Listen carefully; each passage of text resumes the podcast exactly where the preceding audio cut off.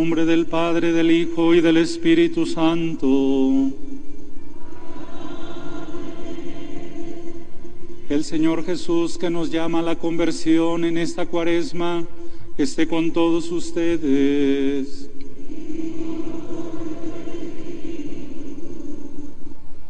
Con mucha alegría nos hemos reunido para celebrar la Eucaristía. Sean todos bienvenidos. Saludo y doy la bienvenida también a todos los que por las redes sociales participan de nuestra celebración. Unidos en la misma fe, dispongámonos para estar con Dios. Hoy en el Evangelio somos invitados a subir con Cristo a la montaña para encontrarnos con Dios, para estar en oración con Él y gozar y disfrutar de esta experiencia. Nos disponemos a participar reconociendo una vez más que somos pecadores, que le fallamos a Dios, que nos fallamos unos a otros, que no hicimos todo el bien que pudimos haber hecho. Por eso vamos a decir, yo confieso ante Dios Todopoderoso, ante ustedes hermanos que he pecado mucho de pensamiento, palabra, obra y omisión, por mi culpa, por mi culpa, por mi gran culpa. Por eso ruego a Santa María, siempre Virgen, a los ángeles, a los santos, y a ustedes hermanos que intercedan por mí ante Dios nuestro Señor. Dios Todopoderoso tenga misericordia de nosotros, perdone nuestros pecados y nos lleve a la vida eterna.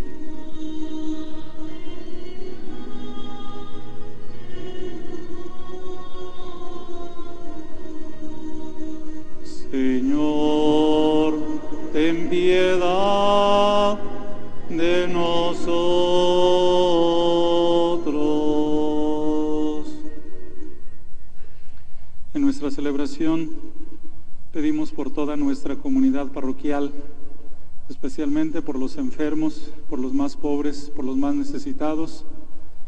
Pedimos por nuestros bienhechores, pedimos también por nuestros migrantes, Pedimos por el eterno descanso de nuestros difuntos. Pedimos de manera especial por el eterno descanso de la señora Leandra Manríquez, por el eterno descanso del padre Héctor, hijo de esta parroquia, y por el padre Arturo Luna, un padre de nuestra diócesis que ha sido llamado también a la presencia de Dios para que a, ellos y a todos el Señor les conceda la vida eterna. Oremos.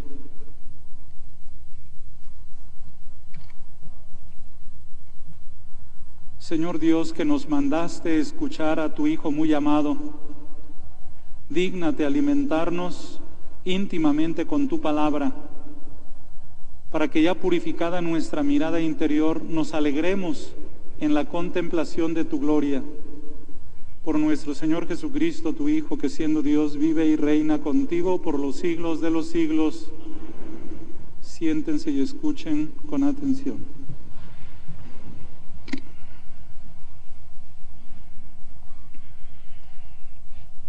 Del libro del Génesis.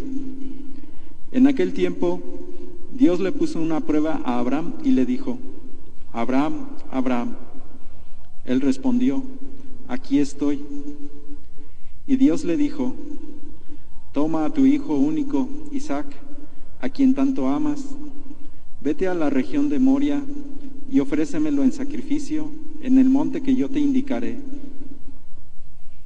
Cuando llegaron al sitio que Dios le había señalado, Abraham levantó un altar y acomodó la leña. Luego ató a su hijo Isaac, lo puso sobre el altar, encima de la leña, y tomó el cuchillo para degollarlo. Pero el ángel del Señor lo llamó desde el cielo y le dijo, Abraham, Abraham. Él contestó, aquí estoy. El ángel le dijo, no descargues la mano contra tu hijo ni le hagas daño. Ya veo que temes a Dios, porque no, lo has, no le has negado a tu hijo único. Abraham levantó los ojos y vio un carnero enredado por los cuernos en la maleza. Atrapó el carnero y lo ofreció en sacrificio en lugar de su hijo. El ángel del Señor volvió a llamar a Abraham desde el cielo y le dijo, Juro por mí mismo, dice el Señor, que por haber hecho esto y no haberme negado a tu Hijo único, yo te bendeciré y multiplicaré tu descendencia como las estrellas del cielo y las arenas del mar. Tus descendientes conquistarán las ciudades enemigas. En tu descendencia serán bendecidos todos los pueblos de la tierra, porque obedeciste a mis palabras. Palabra de Dios. Te alabamos, Señor.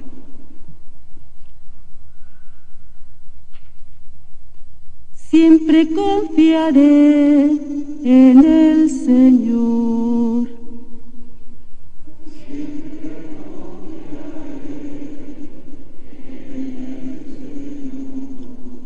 Aún amurado de desgracias, siempre confié en Dios.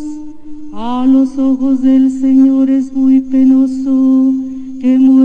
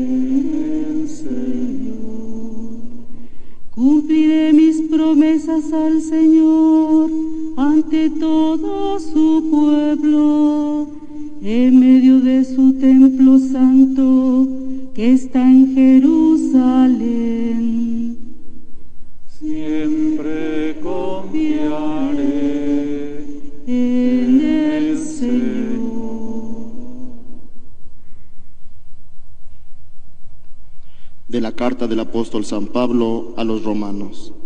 Hermanos, si Dios está a nuestro favor, ¿quién estará en contra nuestra? El que no nos escatimó a su propio Hijo, sino que lo entregó por todos nosotros. ¿Cómo no va a estar dispuesto a dárnoslo todo junto con su Hijo? ¿Quién acusará a los elegidos de Dios si Dios mismo es quien los perdona? ¿Quién será el que los condene? ¿Acaso Jesucristo, que murió, resucitó y está sentado a la derecha de Dios para interceder por nosotros? Palabra de Dios. Te alabamos, Señor.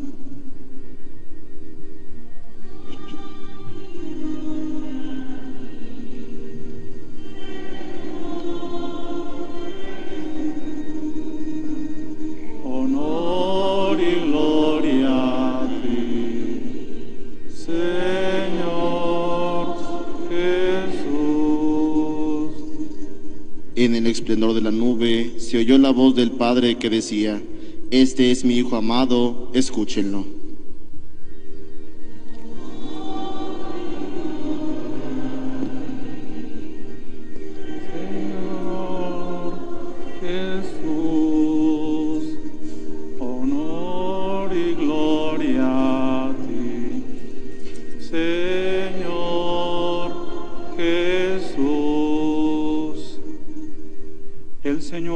con ustedes.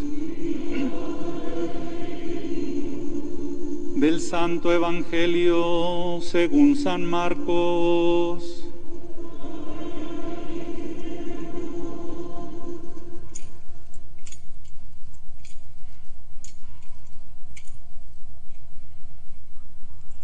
En aquel tiempo Jesús tomó aparte a Pedro, a Santiago y a Juan subió con ellos a un monte alto y se transfiguró en su presencia. Sus vestiduras se pusieron esplendorosamente blancas, con una blancura que nadie puede lograr sobre la tierra.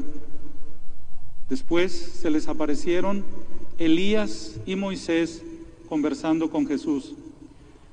Entonces Pedro le dijo a Jesús, Maestro, qué a gusto estamos aquí. Hagamos tres chozas, una para ti, otra para Moisés y otra para Elías. En realidad no sabía lo que decía porque estaban asustados. Se formó entonces una nube que los cubrió con su sombra y de esa nube salió una voz que decía, este es mi Hijo amado, escúchenlo.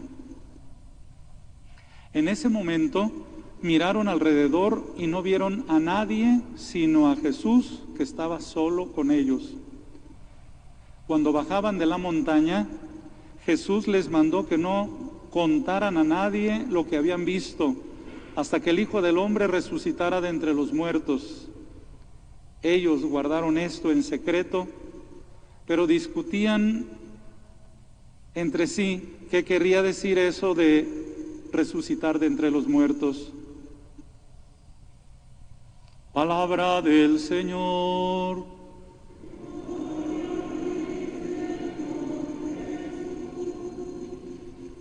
Se pueden sentar, por favor.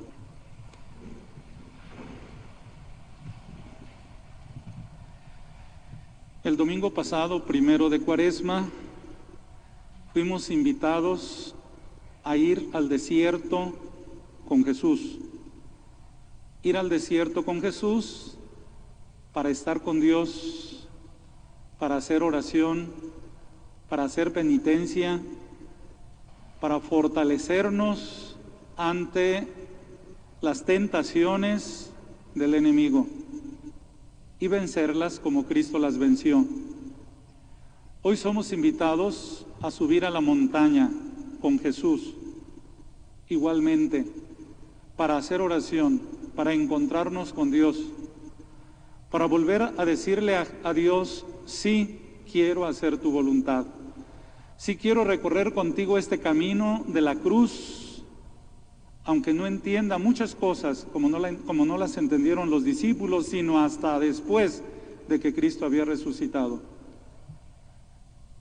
Si quiero estar contigo, si quiero encontrarme contigo, si quiero hacer esta cuaresma una buena confesión, si quiero vivir en el amor a ti y a mis hermanos, a eso somos invitados a la montaña con Jesús, a reafirmar nuestro sí a Dios, Podríamos decir que eso fue lo que hizo Jesús al ir a la montaña, a reafirmar su sí que le había dado al Padre, de ir por el camino de la cruz hasta morir en ella y luego resucitar. De hecho, después de, haber, después de bajar de la montaña, emprenderá el camino a Jerusalén y ya hemos dicho en otras ocasiones que ir a Jerusalén significa ir a padecer, a sufrir y a morir en la cruz, para luego resucitar. El Evangelio nos dice que Jesús se llevó a tres de sus discípulos, Santiago y Juan, Pedro, para esta experiencia en la montaña que vivieron tan hermosa, tan feliz, tan llena de luz y armonía. ¿Por qué se llevó a estos tres? Por algo. Yo creo que eran los que más necesitaban tener esta experiencia. Pedro, bueno, desde luego Pedro será después al que le confíe el cuidado del grupo. Tú eres Pedro y sobre esta piedra edificaré mi iglesia, pero eso será hasta después de la resurrección. Pero ahora Pedro es el que más tienta a Jesús y le quiere impedir, impedir que Jesús acepte un camino de sufrimiento y de cruz. El que Dios Padre le pide a Jesús, Pedro le dice o quiere que no recorra ese camino, que salve al hombre sin sufrimiento y sin cruz. Entonces Jesús quiere hacerle notar en esta experiencia de la transfiguración cómo será después de la cruz. Después de la cruz está la gloria, está la resurrección. Tampoco lo entenderá del todo. Y luego se lleva también a Santiago y a Juan porque ellos le han dicho a Jesús, Señor, en tu reino, deja que estemos uno a tu derecha y otro a tu izquierda. No quería nada. Pensando en un reino terrenal. Querían poder, querían fama, querían prestigio, uno a tu derecha y otro a tu izquierda. Y se los lleva a la montaña para que se den cuenta que en la vida no se trata de andar buscando honores, aplausos, reconocimientos, sino se trata de ir entregando la vida día a día en bien de los demás. En esta experiencia de la montaña donde Cristo se transfigura y les muestra su gloria en el aspecto externo de que sus vestiduras se vuelven blancas y resplandecientes como la nieve, como nadie sobre la tierra puede pintar o dibujar, es una experiencia religiosa, diríamos, una experiencia divina, una experiencia de Dios. Por un lado, pongamos atención en lo que esa voz que se escuchó del cielo en medio de aquella nube, que dice, este es mi Hijo amado, escúchenlo. Primero, este. Se aparecieron con Jesús, Moisés y Elías, dos grandes profetas del Antiguo Testamento. Y Pedro le dice a Jesús, hagamos tres chozas, una para ti, otra para Elías y otra para Moisés. Insinúa lo que dice Pedro, que tiene por igual a Moisés, a Elías y a Jesús. Pero Dios Padre ha dicho, este es mi Hijo amado, Cristo, no Moisés, no Elías. Y esto nos ha de ayudar a pensar un poco en lo que a veces sucede con muchos cristianos católicos, que le dan más importancia a San Juditas Tadeo. Uy, ese es un día sagrado, el día de San Juditas Tadeo. Y algunos cada 28 del mes, ahí van peregrinando a San Juditas Tadeo. Otros, la mayoría yo creo que no deja de tener una medallita de San Benito. San Benito, nombre, con él, ¿para qué quieres Cristo? Etcétera. A Cristo nunca lo podemos igualar con ningún santo, ni siquiera con María su madre. Cristo es el Hijo de Dios y no hay otro. Por eso dice luego que finalmente ya nada más estaba Jesús. Desaparecieron Moisés y Elías, como diciendo, este es el único, este es el centro, Él. Y esta es la voz del Padre, no es la voz de nadie más, sino de Dios Padre. Por lo tanto, se trata de poner nuestra atención, toda nuestra vida, pero de una manera especial esta cuaresma en Cristo. Si se fijan en el altar, en este tiempo también se ponen algunos signos. Solo está Cristo en la cruz. No está San Juan Bautista, no está el Sagrado Corazón. En la Semana Santa antes se acostumbraba a tapar todos los santos. ¿Para qué? Para que solamente resaltara la figura de Cristo, porque Él es el primero, Él es el principal. En segundo lugar, dice el Evangelio que esa voz venida del cielo dijo, escúchenlo. Qué difícil se ha hecho para los seres humanos más de nuestro tiempo saber escucharnos. Qué poco nos sabemos escuchar. Por eso tienen que aumentar los psicólogos y los psiquiatras y los directores espirituales y demás, porque mucha gente no encuentra quien la escuche, porque no hay capacidad de escuchar.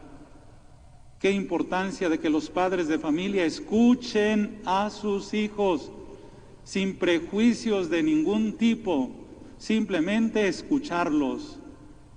Porque lo que hay en la mente y en el corazón de cada quien, eso es sagrado. Y es necesario tener quien escuche. Padres de familia, escuchen a sus hijos, den tiempo para escucharlos. Que los esposos sepan escuchar a sus esposas. Nada de que ya me aburriste con tu discurso, ya sé lo que me vas a decir, etcétera, etcétera, y mil barreras para escuchar. Mucha gente, los enfermos, los ancianos, aunque estén repitiendo lo mismo todos los días, necesitan ser escuchados. Porque si no sabemos escucharnos unos a otros, ¿sabremos escuchar a Jesús? Qué difícil. Y hoy, este domingo, este Evangelio nos invita a escuchar a Jesús. En la palabra de Dios están los profetas, están los apóstoles, sus cartas, su todo, pero central en el evangelio, perdón, central en la Sagrada Escritura son los evangelios. Eso es lo primero que hay que conocer y lo más importante de la Biblia. Después todo lo demás. Muchos recomiendan empezar a leer la Biblia por los evangelios, porque Cristo en el evangelio es el centro, es el primero. Y a partir de Cristo se entiende a los apóstoles, se entiende a los profetas, se entienden todos los demás libros de la Biblia. Escúchenlo. Cuaresma es un tiempo para dedicar tiempo a escuchar a Dios. ¿Y qué nos quiere decir Jesús? Muchas cosas. Pero comprendamos que Jesús ante todo nos quiere con su palabra y con su enseñanza. Pedro en el Evangelio hoy llama a Jesús maestro Pedro apenas empieza a seguir a Jesús y ya lo califica de maestro porque enseña. ¿Qué nos enseña Jesús? Nos enseña a vivir y nos enseña a morir. Dos aspectos de la vida del ser humano. Saber vivir y saber morir. Hoy que tanto nos enfrentamos a esta realidad de la muerte, tanto por la pandemia como por la delincuencia organizada, tenemos que saber enfrentar la realidad de la muerte desde las enseñanzas de Jesús. De lo contrario, corremos el riesgo de estar sumamente espantados con la muerte o de estar hasta enojados con Dios porque se nos murió el hijo, la esposa, el papá, la mamá, el hermano, la hermana, el amigo, el ser querido, y se enojan con Dios. ¿Por qué me lo quitó? Necesitamos aprender de Jesús, el buen maestro, escuchándolo, a saber vivir y a darle sentido también a la realidad de la muerte. Muchas enseñanzas nos tiene Jesús. Hoy igualmente nos enseña la importancia de saber dejar nuestras comodidades. Se dice hoy que muchos podemos caer en, ¿cómo le llaman? En el espacio del confort, de, no me acuerdo la frase, de acomodarnos. No me muevan el tapete, porque si me lo mueven, me descontrolo. Ay, ¿Dónde estoy? Me desubico. La palabra de Dios nos mueve el tapete para que no estemos muy seguros de la vida, de mi comportamiento, de mi proceder. Estoy bien seguro, yo así estoy bien. A mí nadie me enseña lo que tengo que hacer. A mí nadie me dice lo que tengo que hacer. Yo ya sé cómo vivir, yo ya sé cómo comportarme. ¿Muy seguro? ¿Será? No te creas, no te la creas. Escucha a Jesús y Jesús te va a mover el tapete. Y te va a enseñar cómo no te acomodes ni te instales en tu zona de confort, de tu, vida acomodada, sino que en- enfrentes la vida, enfrentes los problemas. Leía por ahí algo de que hay mucha gente que busca en la sociedad y en el mundo enfrentar los problemas, hacer revolución, cambiar, pero sin Dios.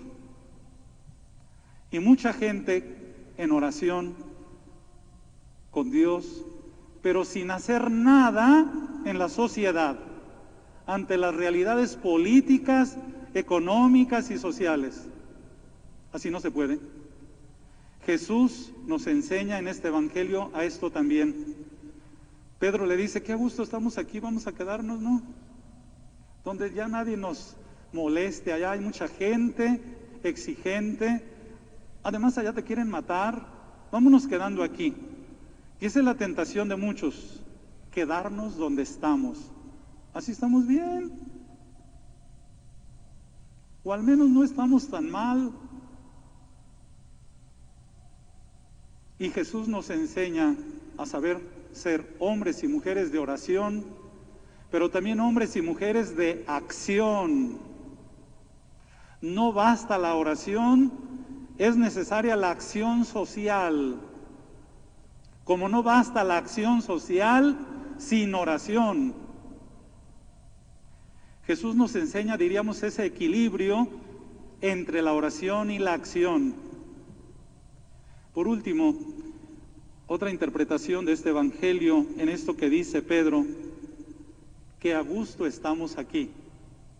Fue una experiencia seguramente extraordinaria estar con Jesús en la transfiguración en el monte, donde se sintió y se experimentó la alegría, la paz, la armonía, el estar plenamente a gusto. La fe, la religión, a través de los siglos, todavía hasta muchos de nosotros de nuestros días, nos enseñaron que todo había que hacerlo por obligación o por miedo. Tienes que ir a misa, tienes que ir al catecismo, tienes que casarte por la iglesia, tienes que ser obediente, tienes que cumplir los mandamientos, tienes que confesarte. Si no, Dios te va a castigar. Si no, el diablo te va a zarandear y a hacer de las suyas. Una religión, una fe por obligación o por miedo. Y no hemos aprendido, y ojalá aprendiéramos, a vivir nuestra fe, a vivir en la iglesia porque nos gusta. Qué a gusto estamos aquí, dice Pedro. Qué a gusto estamos aquí. Qué a gusto, qué gusto creer en Jesús. Qué gusto venir a misa y estar aquí. Qué gusto ser parte de esta iglesia. Qué alegría, qué felicidad. Esto me llena. Esto me hace sentir plenamente contento y feliz. ¿Habremos presentado la fe, la iglesia de esta manera? Parece que no. Y creo que es tiempo de hacerlo. ¿Por qué tantos niños, adolescentes y jóvenes no les gusta venir a misa? ¿Por qué hemos hecho de la misa una aburrición aburrida? Casi no se contesta, casi no se canta, eh, caras tristes, caras indiferentes. ¿Que no es esto una fiesta? ¿Acaso a una fiesta vamos con estas caras y con estas actitudes? Repito, es tiempo de presentar nuestra vida cristiana como algo que nos gusta. Estoy convencido que creer en Jesús, que escuchar a Jesús, que asistir a misa, le da sentido a mi vida. Me llena, me satisface, me ilumina, me hace sentir bien. Y compartir esto con los demás sería precisamente motivar a que otros tengan también esta experiencia. Qué experiencia tan bonita de ir a misa el domingo. Es muy diferente a decir, tienes que ir a misa y si no vas, no te compro lo que me estás pidiendo. Aprendamos de otra manera a motivar nuestra vida cristiana, a motivar nuestra fe, y a que sea verdad, de tal manera que podamos decir que a gusto estoy aquí. Sin embargo, la misa termina y tengo que entrarle otra vez a los trancazos allá, en el matrimonio, en la familia, en el trabajo, en la calle, donde esté, tengo que seguir enfrentando la, la realidad tan cruda, tan dura, tan compleja y tan difícil. Eso hizo Jesús. Bajó del monte y emprendió el camino a Jerusalén, repito, donde lo iban a matar, pero al tercer día resucitar, con esta esperanza de que vale la pena recorrer con Cristo el camino de la cruz, porque después de la cruz está la gloria, vivamos nuestra fe, celebremos esta Eucaristía.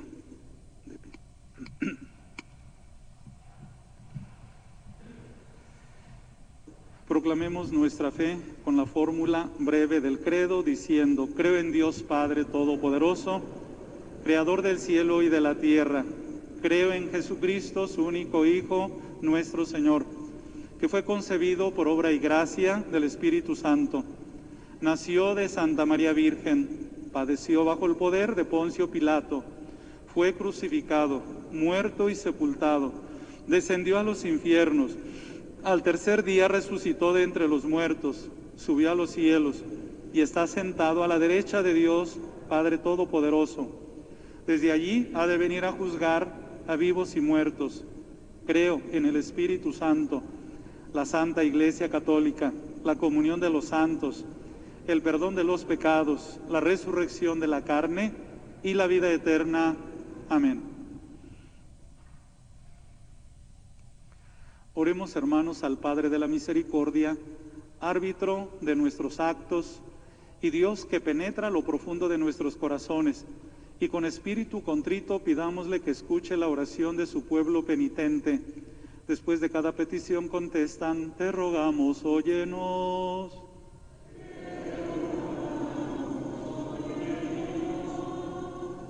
Por la iglesia, para que Dios le conceda vivir estos días de cuaresma con verdadero espíritu de penitencia y se prepare a celebrar con fruto los sacramentos del perdón.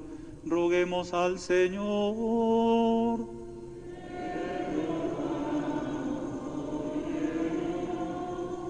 por los que se han apartado del camino del bien y han muerto a causa del pecado, para que escuchen en estos días de cuaresma la voz del Hijo de Dios y vivan. Roguemos al Señor.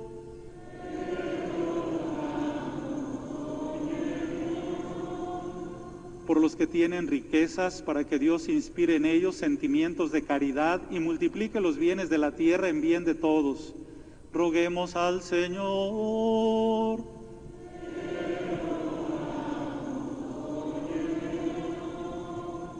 Por nosotros, para que la penitencia cuaresmal nos aleje del amor desordenado de los bienes visibles y sane nuestra aridez espiritual con el deseo de los bienes del cielo. Roguemos al Señor.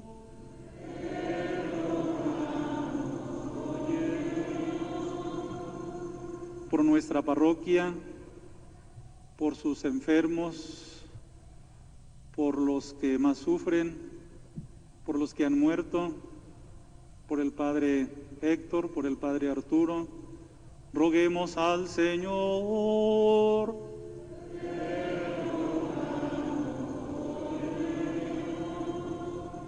Y en un momento de silencio presentemos nuestra oración personal.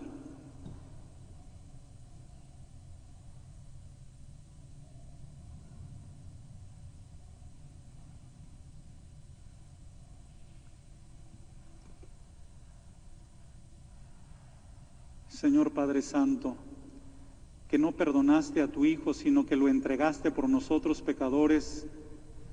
Escucha nuestras súplicas y fortalécenos en la obediencia a la fe, para que siguiendo en todo las huellas de Jesucristo, seamos transfigurados con Él en la luz de la gloria, por Jesucristo nuestro Señor. Siente.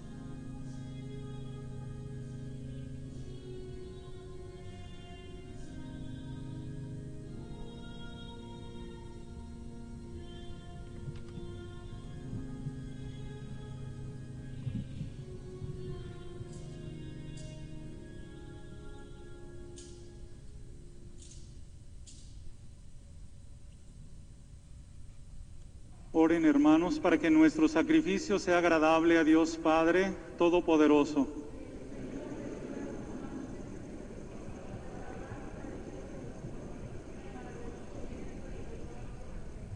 Te rogamos, Señor, que estos dones borren nuestros pecados y santifiquen el cuerpo y el alma de tus fieles para celebrar dignamente las fiestas pascuales por Jesucristo nuestro Señor. Señor esté con ustedes. Levantemos el corazón.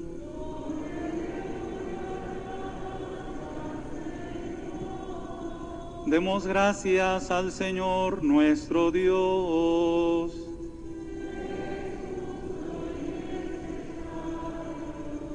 En verdad es justo y necesario, es nuestro deber y salvación darte gracias siempre y en todo lugar, Señor Padre Santo, Dios Todopoderoso y Eterno, por Cristo Señor nuestro, por él, porque él mismo después de anunciar su muerte a los discípulos, les mostró en el Monte Santo el esplendor de su gloria, para testimoniar de acuerdo con la ley y los profetas que la pasión es el camino de la resurrección.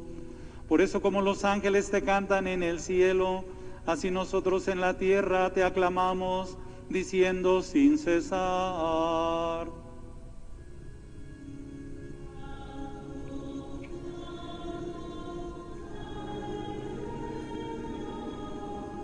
Dios del universo,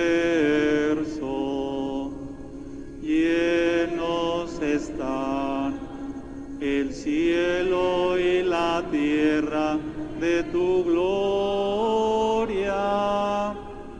Osana en el cielo, bendito el que viene en nombre del Señor. Osana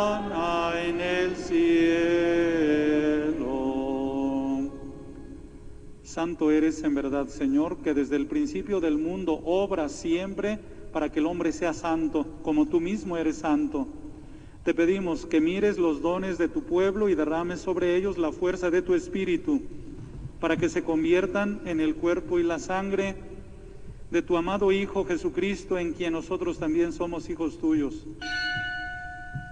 Aunque en otro tiempo estábamos perdidos y éramos incapaces de acercarnos a ti, nos amaste hasta el extremo. Tu Hijo, que es el único justo, se entregó a sí mismo a la muerte, aceptando ser clavado en la cruz por nosotros.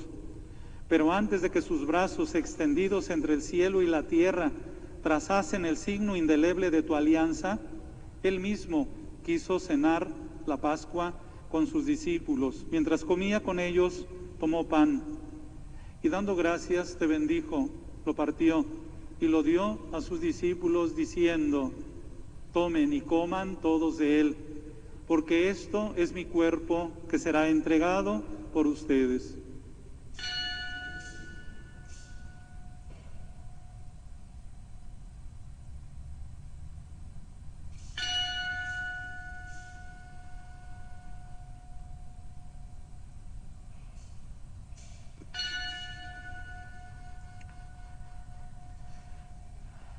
Del mismo modo, acabada la cena, sabiendo que iba a reconciliar todas las cosas en sí mismo por su sangre derramada en la cruz, tomó el cáliz lleno del fruto de la vid y dándote gracias de nuevo lo pasó a sus discípulos diciendo, tomen y beban todos de él, porque este es el cáliz de mi sangre, sangre de la alianza nueva y eterna, que será derramada por ustedes y por muchos para el perdón de los pecados.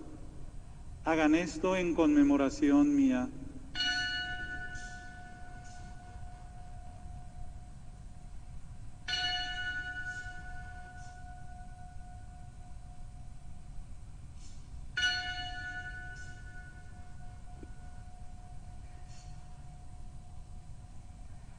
Cristo se entregó por nosotros, por tu cruz y resurrección nos has salvado, Señor. Así pues, al hacer el memorial de tu Hijo Jesucristo, nuestra Pascua y nuestra paz verdadera, celebramos su muerte y resurrección de entre los muertos y mientras esperamos su venida gloriosa, te ofrecemos, Dios fiel y misericordioso, la víctima que reconcilia a los hombres contigo. Mira bondadosamente, Padre misericordioso, a quienes unes a ti por el sacrificio de tu Hijo, y concédeles por la fuerza del Espíritu Santo, que participando de un mismo pan y de un mismo cáliz, formen en Cristo un solo cuerpo en el que no haya ninguna división. Guárdanos siempre en comunión de fe y amor con nuestro Papa Francisco y nuestro Obispo Benjamín. Ayúdanos a esperar la venida de tu reino hasta la hora en que nos presentemos ante ti, santos entre los santos del cielo, con Santa María la Virgen, Madre de Dios, con los apóstoles y con todos los santos, y con nuestros hermanos difuntos, especialmente por los que te pedimos en esta celebración, y que los confiamos humildemente a tu misericordia. Entonces, liberados por fin de toda corrupción, y constituidos plenamente en nuevas criaturas, te cantaremos gozosos la acción de gracias de tu ungido que vive eternamente. Por Cristo con Él y en Él, a ti Dios Padre Omnipotente, en la unidad del Espíritu Santo, todo honor y toda gloria por los siglos de los siglos.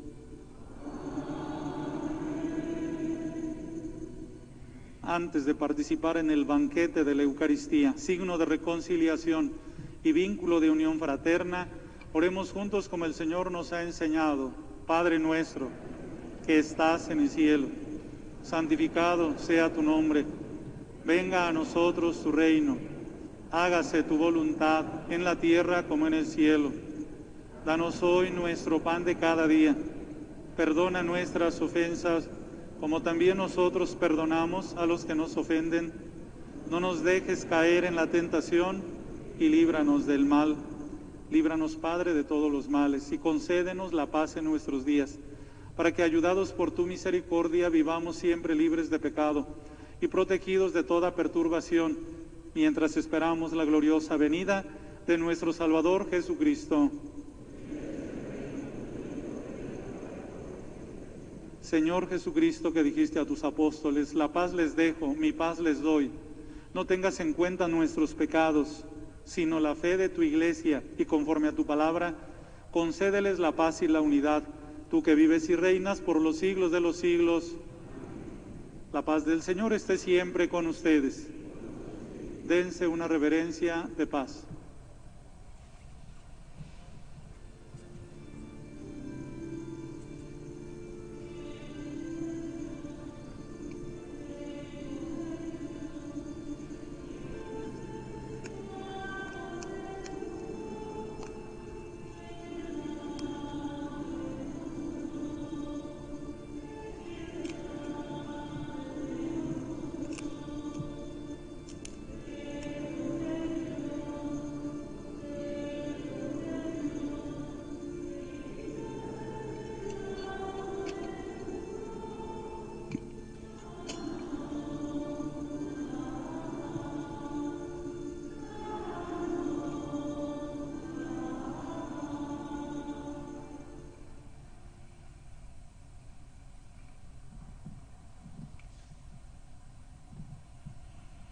Este es Cristo, el Cordero de Dios que quita el pecado del mundo, alimento que nos da vida eterna.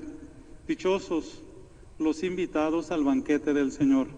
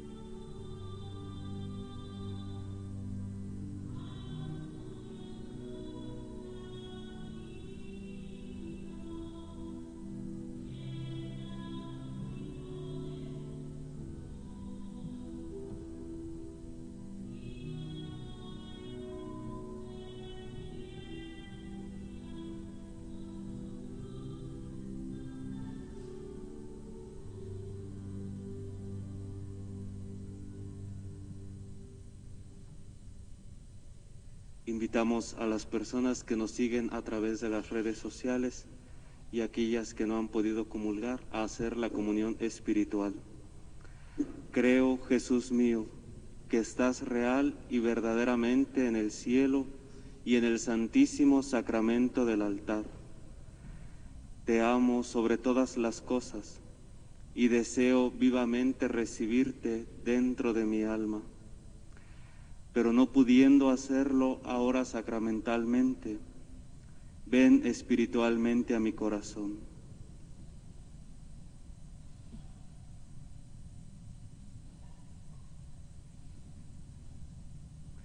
Y como si ya te hubiese recibido, te abrazo y me uno del todo a ti. Señor, no permitas que jamás me aparte de ti. Amén.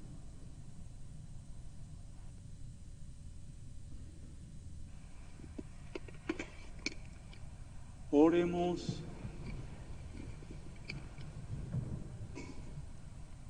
Al recibir, Señor, este glorioso sacramento, queremos darte gracias de todo corazón, porque así nos permites desde este mundo participar ya de los bienes del cielo, por Jesucristo nuestro Señor. Se sientan, por favor, para algunos avisos.